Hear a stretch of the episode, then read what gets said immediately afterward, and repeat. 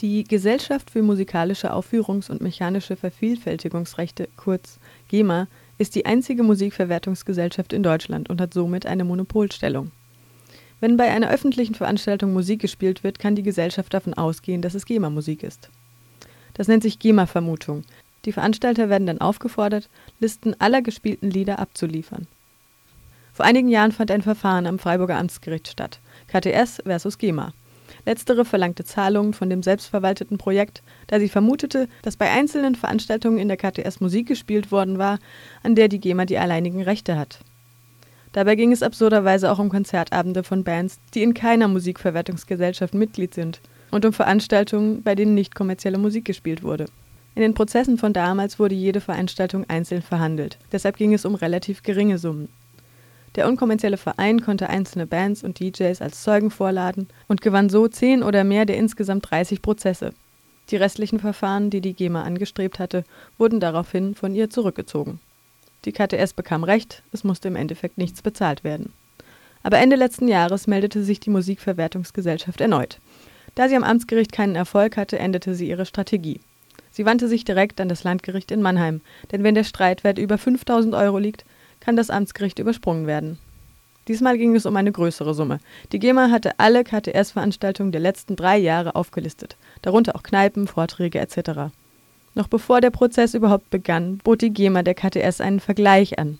12.000 Euro sollte das unkommerzielle Kollektiv für die letzten drei Jahre berappen und ab sofort 1.000 Euro Pauschale für jedes Jahr. Dazu käme der Aufwand, für jede Veranstaltung eine Playliste zu erstellen und bei der GEMA einzureichen. Dieser Vergleich war weder finanziell noch vom Arbeitsaufwand her akzeptabel für die KTS, und so begann das Verfahren, welches auf vier Tage angelegt war. Nun hatte sich die KTS vorher bedingt abgesichert. Die gastierenden Bands müssen die sogenannten GEMA-Zettel ausfüllen und unterschreiben. Auf diesen Zetteln werden die Lieder aufgelistet, die beim Konzert gespielt werden, und die Bandmitglieder garantieren mit ihrer Unterschrift, dass sie keiner Verwertungsgesellschaft angehören.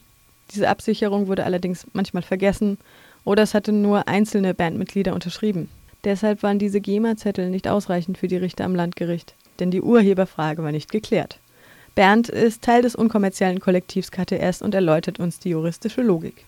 Und wenn alle zusammen Urheber sind, dann müssen natürlich auch alle zusammen vor Gericht aussagen, dass sie, und zwar jeder Einzelne, nicht in der GEMA ist. So ungefähr war die Idee. Die KTS hätte daraufhin alle einzelnen Mitglieder der Bands aus den vergangenen drei Jahren vorladen müssen. Sonst, so die Richter, hätten sie jede einzelne von diesen Bands, wo wir nicht alle Leute rankriegen vor Gericht, als GEMA-pflichtig eingestuft. Also hätten dann gesagt, okay, jede einzelne Band verlieren wir und müssen dann im Prinzip GEMA-Gebühren dafür bezahlen. Die Kosten für Anreise und Arbeitsausfall muss der Beklagte oder der die Zeugen vorbringt übernehmen. Pro Zeuge wurden etwa 200 Euro veranschlagt. Insgesamt wären dem Verein dadurch 15.000 Euro Kosten entstanden. Das war finanziell unmöglich für die KTS. Bernd? Und es war ja auch zu erwarten, dass so ein unkommerzieller Verein auch nicht 15.000 Euro auch noch hat. Wenn man dieses Geld nicht vorgestreckt hat, dann kann dieser Zeuge oder diese Zeugin auch nicht gehört werden. Das geht einfach nicht. Nicht mal Leute, die jetzt aus solidarischen Gründen gesagt hätten, ja, wir kommen auch so ohne Geld. Das ging einfach rein prozesstechnisch gar nicht. Also war das im Prinzip nicht möglich für die KTS, da überhaupt zu beweisen, dass die Leute, von denen man ja schon bewiesen hatte, dass sie nicht in der GEMA sind, auch wirklich nicht in der GEMA sind. Die GEMA hat einfach nur da gesessen und nichts gemacht und sich die Sache händereibend angeschaut. Ergo, die KTS musste Gebühren an die GEMA für das Spielen von nicht kommerzieller Musik zahlen. Die gleiche Geschichte sei bei einem, wie Bernd sich ausdrückt, linken und kommerziellen Punkerschuppen in Hannover abgelaufen. Dort ging es um eine Summe von 7.500 Euro. Da hätte sich die Initiative mit der GEMA dann außergerichtlich geeinigt. Also das scheint da zumindest angekommen zu sein, dass das eine Art und Weise ist, wie man äh, so unkommerzielle Vereine oder Projekte in die Knie zwingen kann als Antwort jetzt quasi auf diese Schwierigkeiten habt ihr jetzt einen Verband gegründet, den Verband zur Förderung und zum Schutz unkommerzieller Kunst und Kultur, zusammen mit zwei anderen autonomen Zentren in Lüchow und in Oldenburg. Das Ziel eben ist, einen angemessenen Vertrag auszuhandeln mit der GEMA. Ist das richtig? Genau, da das im Prinzip wäre es natürlich viel besser, einfach zu sagen, okay, hier wird GEMA-freie Musik gespielt und ihr kriegt auch kein Geld. Äh, aber das geht de facto einfach nicht. Es sei denn natürlich, wir würden mal schnell 20.000 Euro beiseite legen, um diesen Prozess auch wirklich zu führen, was auch dann schon wieder schwierig wird, weil wir dann irgendwie 80 Bandmitglieder da vor Gericht holen müssen, wo ja natürlich auch niemand Bock hat, äh, ist es im Prinzip nicht möglich, zu beweisen, dass jemand nicht in der GEMA ist oder dass GEMA-freie Musik gespielt wird. Also muss man letztendlich mit der GEMA irgendwie vertraglich äh, eine Übereinkunft erzielen, weil ansonsten das mit diesen Verfahren einfach immer so weitergeht und die linken Projekte immer weiter zahlen oder eben einfach im Vorhinein den normalen Satz zahlen, wie ihn auch äh, irgendein Konzertveranstalter bezahlt. Und genau da ist der Vorteil von diesem Verband, denn mit einem Verband, da ist die GEMA verpflichtet, äh, einem Verband einen angemessenen Tarif anzubieten. Also so bietet sie einfach irgendwas an und da muss sie alle möglichen Dinge berücksichtigen, wie zum Beispiel, dass die äh, Einrichtungen unkommerziell sind, dass da GEMA-freie Musik gespielt wird, dass auch wirklich Wert darauf gelegt wird, keine GEMA-pflichtige Musik zu spielen, dass es alles ehrenamtlich ist und, äh, und dass sie gemeinnützig sind oder so. Und damit kann, ist dann letztendlich die Hoffnung verbunden, dass die GEMA einen Tarif vorschlägt, der zum Beispiel so ähnlich ist wie ein Tarif, den äh, anerkannte offene Kinder- und Jugendhäuser haben. Da gibt es auch so einen Tarif. Und der ist zum Beispiel 250 Euro, glaube ich, im Jahr. Und die müssen wohl auch keine Listen einreichen, obwohl wir das jetzt nicht so ganz genau wissen. Und in diese Richtung soll das im Prinzip gehen. Also es ist letztendlich der legale und offizielle Weg für uns, für Musik zu bezahlen, für die die GEMA eigentlich keine Rechte hat. Aber weil wir das nicht beweisen können und es finanziell unmöglich ist, es zu beweisen, müssen wir uns da beugen und versuchen jetzt im Prinzip den Schaden so gering wie möglich zu halten und so günstig und unstressig wie möglich einen Tarif da auszuhandeln. Die GEMA ist verpflichtet, einen angemessenen Vertrag mit einem Verband auszuhandeln. Und wie schätzt ihr denn die Chancen jetzt ein? Es ist so, in München sitzt das Deutsche Patentamt oder irgendwie so heißt es. Und die sind Überwacher der GEMA. Und wenn man da irgendwelche äh, Streitigkeiten hat, dann kann man sich an die wenden. Und gerade auch bei diesen Verbandstarifverträgen, da sind die die übergeordnete Schiedsstelle oder wie es heißt, die dann irgendwelche Vorschläge machen. Und da hatte sich der Anwalt der KTS, der sich mit diesen GEMA-Sachen befasst, auch schon mal hingewandt. Und die hatten da auch vorgeschlagen, dass äh, der KTS eben dieser Vertrag oder dieser Tarif der offenen Jugend- und Kultureinrichtungen dass der auch auf die KTS angewendet werden soll. Und das wäre ja eigentlich ein recht günstiger, naja, und vielleicht sogar im Rahmen angemessener Tarif, zumindest über die Breite. Und dagegen verwehrt sich eben die GEMA. Also wir haben auch im Vorhinein gesagt, okay, wir würden diesen Tarif nehmen, aber die GEMA hat gesagt, nein, ihr seid hier nicht offiziell anerkannte Träger der Jugendhilfe oder irgendwie so eine Geschichte. Und deswegen kriegt ihr diesen Tarif nicht. Und da aber dieses Patentamt der KTS im Prinzip schon bescheinigt hat, dass sie in ihrem Wesen nach diesen gleichen Tarif eigentlich haben sollte, halten wir das zumindest nicht für unmöglich, dass die äh, GEMA da eben diesen Tarif als angemessen irgendwann anerkennen muss. Also im Patentamt in München habt ihr immerhin schon mal einen institutionellen Verbündeten. Wer kann Mitglied werden in diesem Verband? An wen wendet ihr euch?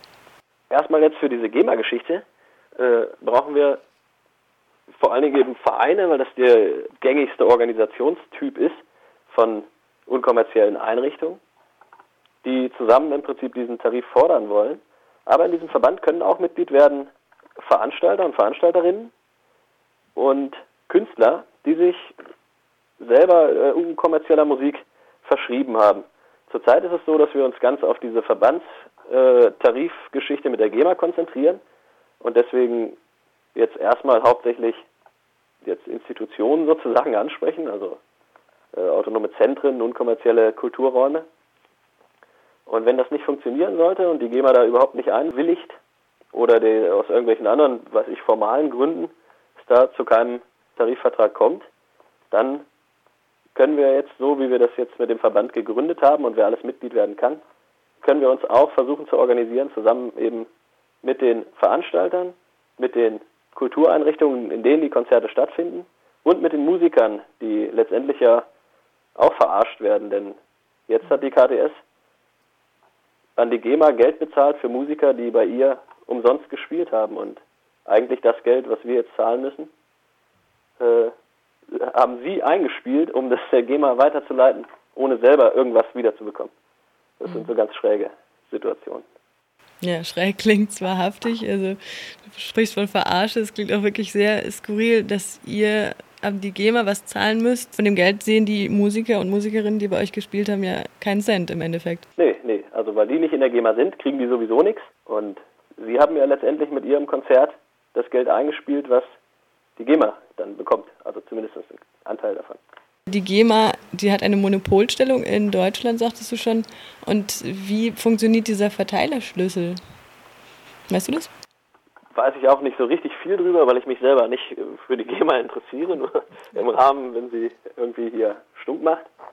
Im Allgemeinen, ich weiß nicht, ob sich das mittlerweile schon gebessert hat, ist es so, dass die GEMA zwischen ernster und äh, Unterhaltungsmusik unterscheidet und dort den Verteilungsschlüssel schon so ansetzt, dass so Orchesteraufführung, klassische Musik und so weiter, wesentlich mehr Geld bekommt. Also da eine Umverteilung stattfindet von Popmusik hin zu klassischer.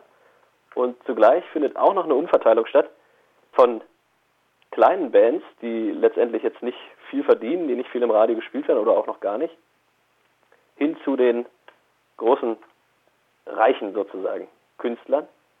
Das liegt auch daran, weil in der GEMA von ihrer Organisationsstruktur her, das finde ich durchaus bemerkenswert, äh, nur ein Zehntel der Mitglieder, die die GEMA hat, sind überhaupt berechtigt, an irgendwelchen Abstimmungen teilzunehmen oder irgendwas zu beschließen. 90 Prozent der Mitglieder haben überhaupt gar keine Mitwirkungsmöglichkeiten in diesem Verein. Der, die GEMA selber ist auch im Prinzip ein Verein. Und ob man jetzt was sagen darf oder nicht, das hängt davon ab, wie viel äh, Tantiemen die GEMA über die letzten Jahre an die entsprechende Person ausgeschüttet hat. Also können da im Prinzip nur Leute mitreden, wie der Laden läuft, die schon richtig dick verdienen und richtig dick von der GEMA profitieren. Also, das einzige Fazit, was wir hier eigentlich rausziehen können, ist, äh, unkommerzielle Veranstaltungen sind nicht erwünscht. Jedenfalls habt ihr ja jetzt eigentlich eine ganz schöne Initiative gegründet. Ähm, wie ist eure Internetadresse? Ja, die Internetadresse ist www.gemaverband, alles zusammengeschrieben, .wordpress.com. Das findet man aber auch auf den Seiten der KTS und auf der Seite vom Alhambra in Oldenburg und auf der Seite von Raum 2 in Dannenberg findet ihr auch noch Informationen und auch die Links zu diesem Verband.